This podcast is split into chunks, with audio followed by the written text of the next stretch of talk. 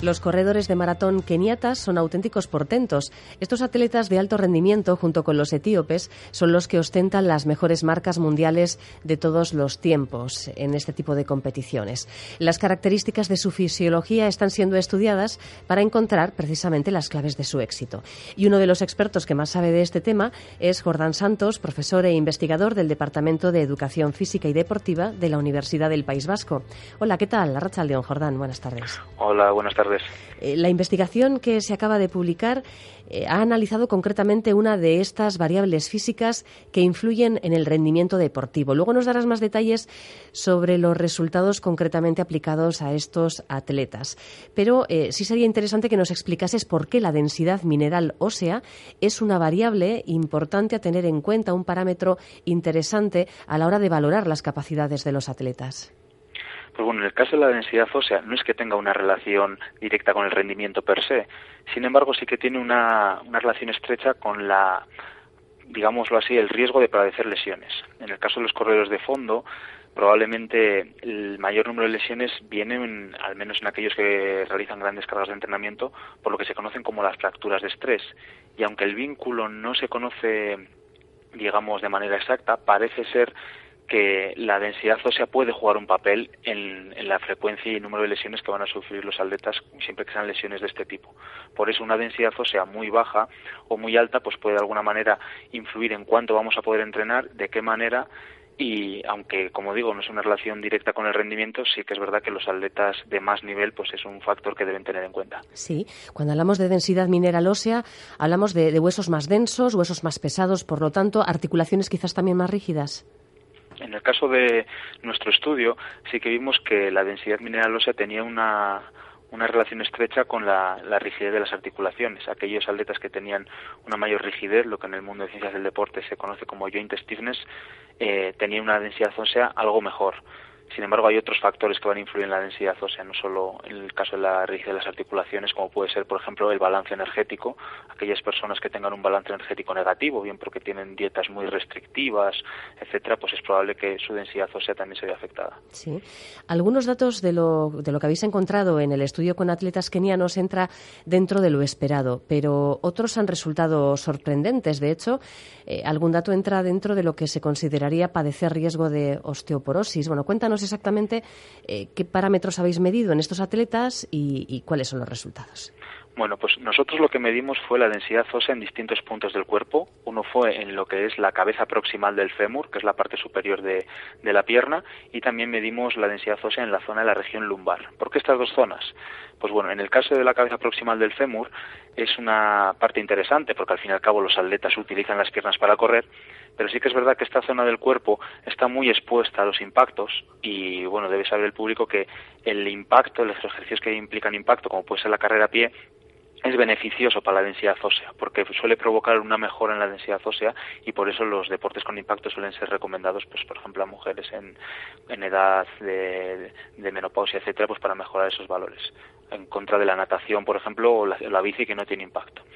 Sin embargo, como digo, al estar tan dependiente de los, de, los impactos, digamos que los factores biomecánicos influyen mucho en, la densidad ósea en esta zona, no es excesivamente adecuado para valorar la salud ósea de una persona.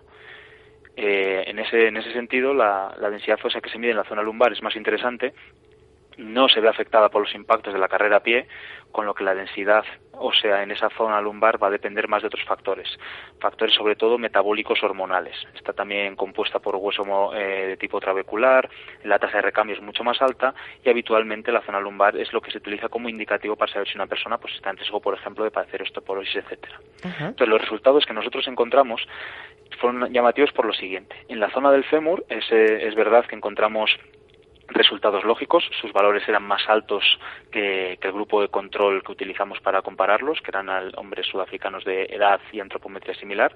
Y al final, que un atleta que corre es lógico que tenga una densidad alta en esa zona del fémur por los impactos.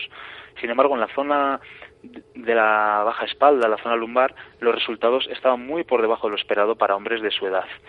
Y, esto es sorprendente porque a mí el resultado que más me sorprendió es que el 40%, es decir, prácticamente los atletas estudiados, hay que recordar que son atletas adultos jóvenes y atletas de élite que realizan grandes cargas de entrenamiento, pues el 40% de estos atletas presentaba valores que la Organización Mundial de la Salud calificaría como en riesgo de padecer osteoporosis. Y eso es, digamos, es problemático porque eh, no es normal que una persona sana, deportista, eh, en la élite de su deporte, pues tenga presente estos valores. Y de alguna manera viene a confirmar un poco un estudio publicado hace unos años en donde se describió una fractura ósea osteoporótica en un, en un hombre. Fue la primera que se describió en la literatura científica y este hombre precisamente era keniano. Se le partió la tibia por la mitad en una carrera. Entonces, de alguna manera parece que los kenianos, al menos eh, en lo que respecta a la densidad ósea, presentan valores que se escapan un poco a lo esperado, paletas de su talla. Y bueno, como ha sido una sorpresa, imagino que también buscar explicaciones no es fácil, ¿no? Así en, en primera instancia.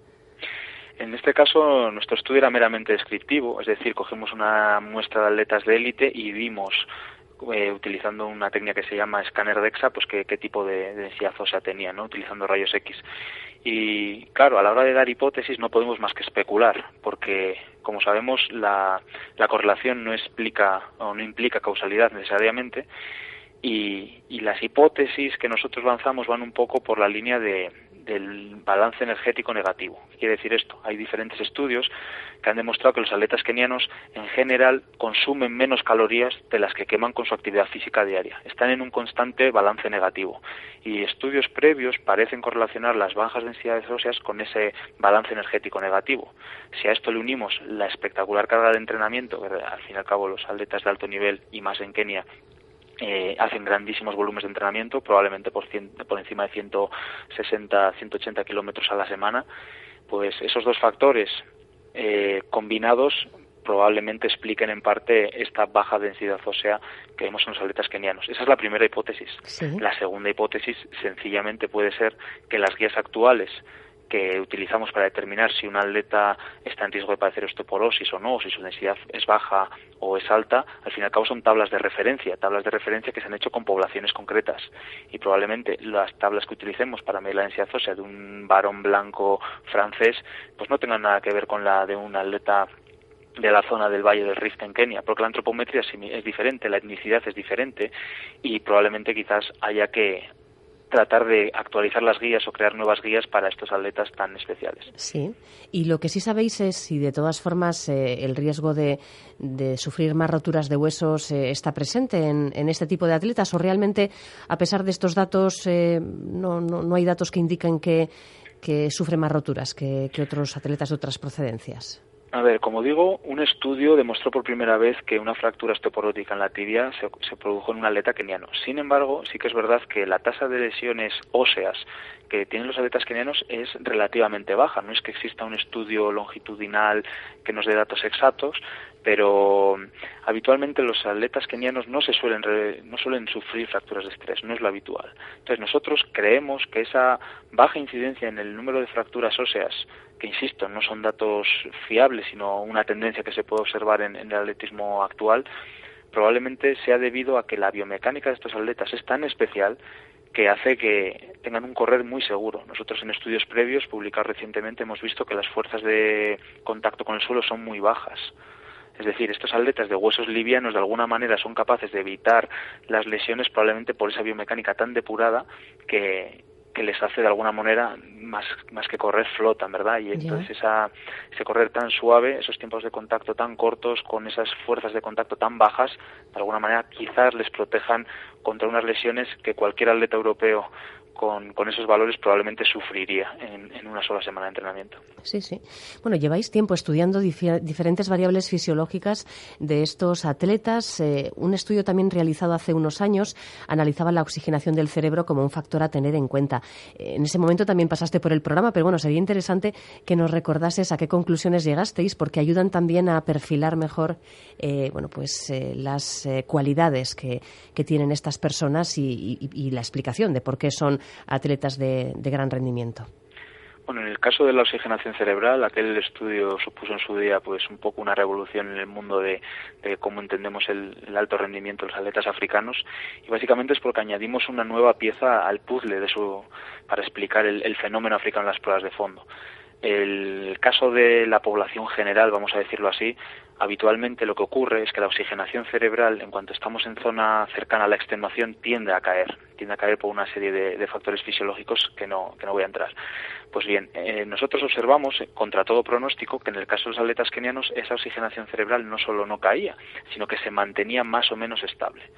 Uh, la hipótesis que nosotros teníamos era que por una serie de factores, como factores de vida temprana, favorecían la vascularización, la capilarización del encéfalo y podrían de alguna manera explicar que sus valores se mantuvieran relativamente estables a altas intensidades, en contra de lo que ocurre con absolutamente todos los atletas de cualquier disciplina estudiados hasta ahora. Entonces nosotros consideramos que ese factor de alguna manera podría explicar en parte su gran rendimiento, porque la oxigenación cerebral, esa caída, se ve que está muy relacionada con la activación neuronal en algunas zonas del cerebro, muy relacionadas con el rendimiento físico, toma de decisiones, etcétera. Sin embargo, también, en honor a la verdad, tengo que decir que en un estudio posterior realizado también por mi grupo de investigación, vimos que cuando la intensidad es lo suficientemente alta, por ejemplo, haciendo tests incrementales máximos de repeticiones de un kilómetro a intensidades muy altas, se puede conseguir que, la oxigenación cerebral en los atletas kenianos también disminuya. Es decir, de alguna manera son humanos, pero sí que es verdad que parece que tienen una mejor capacidad para mantener la oxigenación cerebral estable. Sin embargo, esto no es más que un factor extra que explique su rendimiento, porque a la hora de explicar el fenómeno africano en las pruebas de fondo tenemos que verlo desde muchos puntos de vista. ¿Por qué? Porque tiene una mejor economía de carrera, parece que hay factores dietéticos y de estilo de vida implicados, los factores de vida tempranos que mencioné anteriormente, eh, una biomecánica muy depurada, la densidad ósea quizás juegue también algún tipo de papel, activación neuromuscular, probablemente haya factores genéticos detrás, por supuesto, la predisposición psicológica que tienen a, la competición y a exprimirse mucho más de lo que son capaces de exprimirse atletas de otras latitudes. Así que, sin desmerecer a ninguno de estos factores, probablemente uno solo no sea capaz de explicar por qué tienen rendimientos tan espectaculares. Sí, sí. Y de hecho, estas características se ven solo en, poblaciones muy concretas de, África, quiero decir, porque muchos de estos estudios se han realizado con eh, personas oriundas de Kenia y también con personas de Etiopía. Eh, Em, creo que Jamaica también ha sido otro, otro ejemplo recurrente en este tipo de estudios, pero no sé si se han realizado con poblaciones de, otros lugares del mundo. A ver, en el caso de los kenianos, no solo con atletas de Kenia, sino que además tienen que ser tribus específicas dentro de Kenia. Dentro de Kenia hay diferentes tribus. En nuestro caso solo testeamos a la subtribu Kalenjin, que quizás a los espectadores les suene de, de la marca de zapatillas de una conocida firma comercial, ¿no? Pues bueno, esas Kalenji clásicas que vemos en los en el de Caldón, por ejemplo, pues viene de esta tribu africana que son los los kenianos corredores, ¿no? No todos los kenianos corren, los Kalenjin sí corren. En el caso de etíopes hay algunos estudios disponibles, sin embargo no se ha medido la oxigenación cerebral en etíopes, tampoco la actividad neuromuscular, se han medido otros factores. Hay algún estudio realizados por, por nosotros en atletas eritreos que son étnicamente muy similares a los a los etíopes, digamos que vienen de ese tronco abisinio, pero la mayoría de los estudios realizados con atletas, vamos a decirlo así, de origen europeo, eh, nunca se han hecho con atletas del máximo nivel. La ventaja que tienen los estudios realizados con estos kenianos es que son atletas de nivel mundial, todos atletas de, vamos a considerarlos elite, y los estudios disponibles con los que los podemos comparar en europeos son en el mejor de los casos atletas recreacionales o amateurs comprometidos, vamos a decirlo así. Entonces, los resultados que podamos obtener de la comparación entre auténticos atletas de élite con atletas de no tanto nivel, pues puede ser siempre confusa. El día que consigamos matar a los mejores europeos del mundo o los mejores americanos del mundo, pues probablemente, ignoro si encontraremos resultados similares, pero probablemente no difieran tanto de los obtenidos con kenianos. Y desde luego sería interesante hacer esa, esa comparación también, claro. Sin duda, pero tenemos el siguiente problema. Así como en Kenia podemos conseguir atletas de hora dos en media maratón a puñados porque la densidad de atletas es altísima y prácticamente cualquier desconocido es capaz de hacer unas marcas con las que en Europa sería un atleta de, renombre y sin embargo en Kenia no pasa de ser uno más, pues es relativamente fácil reclutar atletas de alto nivel en Kenia.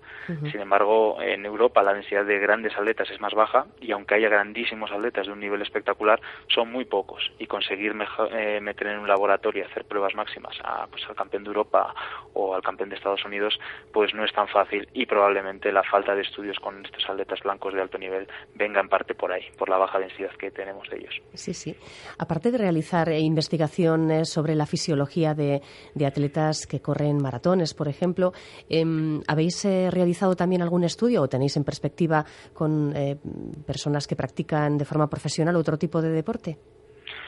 Pues recientemente he publicado un artículo analizando diferentes protocolos a la hora de conseguir la potenciación en el salto vertical, lo que esto tiene una gran aplicabilidad, por ejemplo, a deportes de equipo como el baloncesto, el fútbol, etcétera.